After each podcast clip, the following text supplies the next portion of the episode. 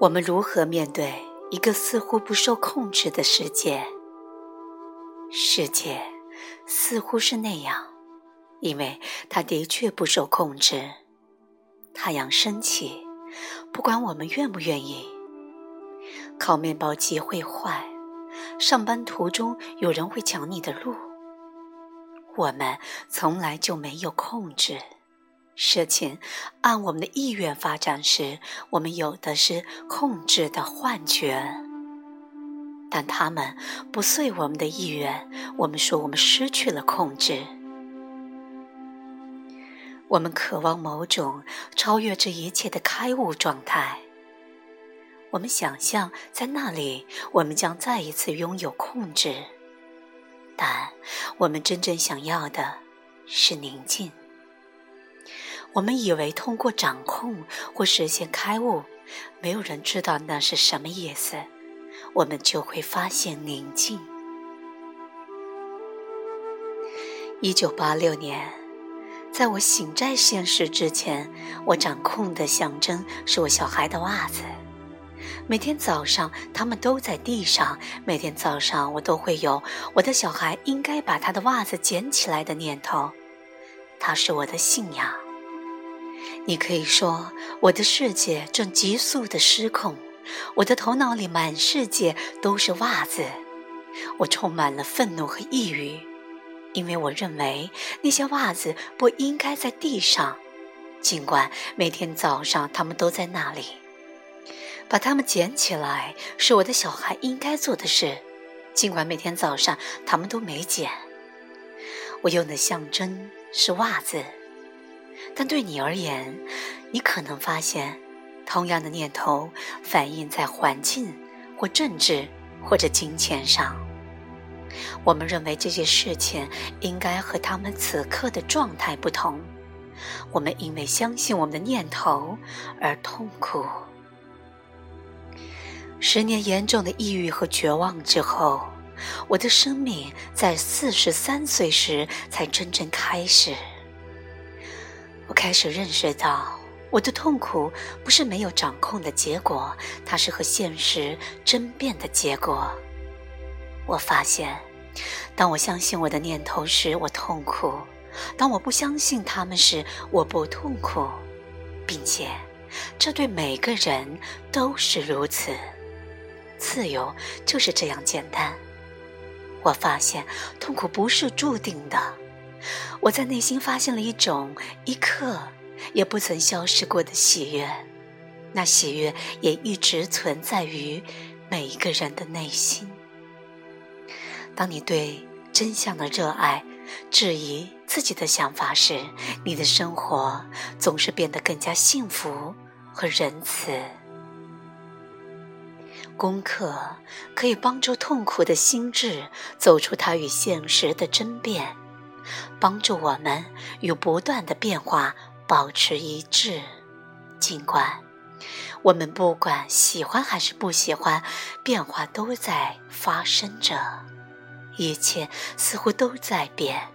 但当我们执着于我们有关那变化看上去应该如何的念头时，失去控制的感觉让人很不舒服。通过功课。我们进入了的确可以掌控的领域，我们的思想。例如，我们质疑我们对世界似乎正在变得疯狂的那些方面的看法。我们开始认识到，世上从来没有疯狂，疯狂在我们的内心。世界是我们自己思想的投射。当我们理解我们的思想，我们开始理解世界。我们开始爱上他，于是有了宁静。没有世界需要改善这个念头，我会怎样？对我的此刻很满意。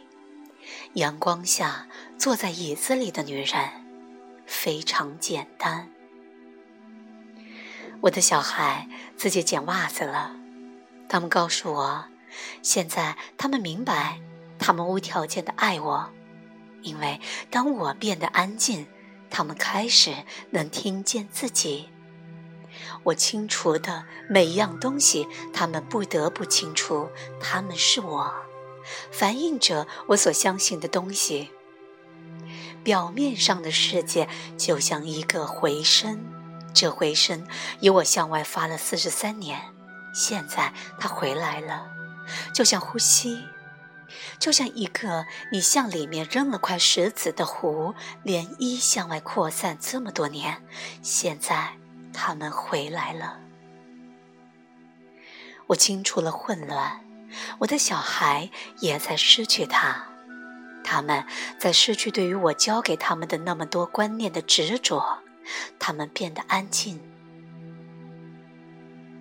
这就是功课对每个人的影响，这就是我所指出的，回到他自己里。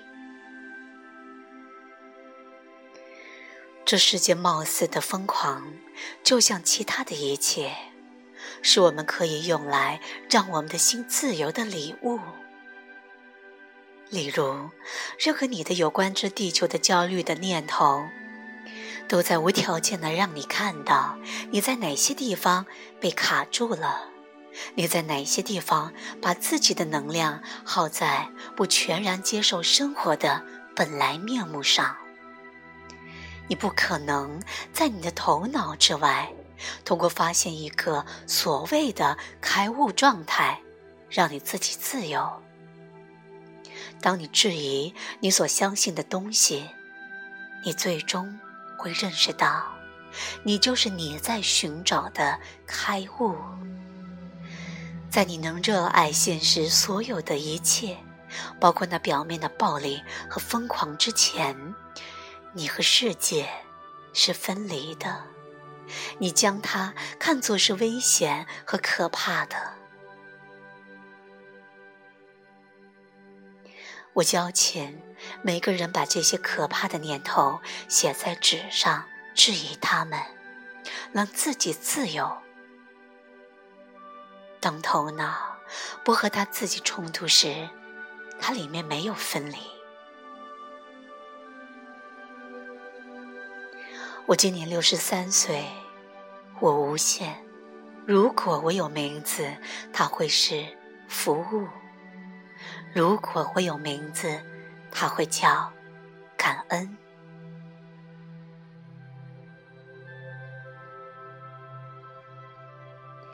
也许你会发现，你根本不需要驾驭未来，此刻出现的，就是你的所有，甚至连这也总是立刻消失。当你停止制造与现实的战争，你就是那变化，完全没有控制。那不断变化的状态是无限的创造、有效、自由，并且无法描述的美好。